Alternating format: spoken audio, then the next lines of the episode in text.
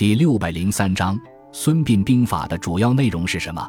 《孙膑兵法》战国时期兵家代表作，作者孙膑，齐国阿卷之间，今山东阳谷东西人，孙武后人，因受膑刑，史称孙膑。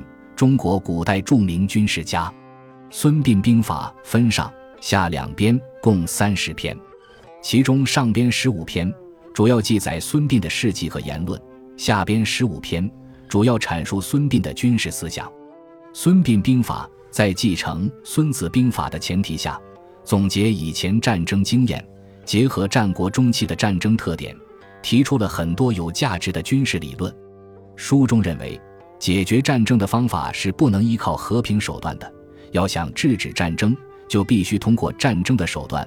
只有在取得胜利的情况下，才能获得和平。在战略战术上，书中强调对战争规律的认识和掌握，主张根据客观条件的不同来使用不同的战术。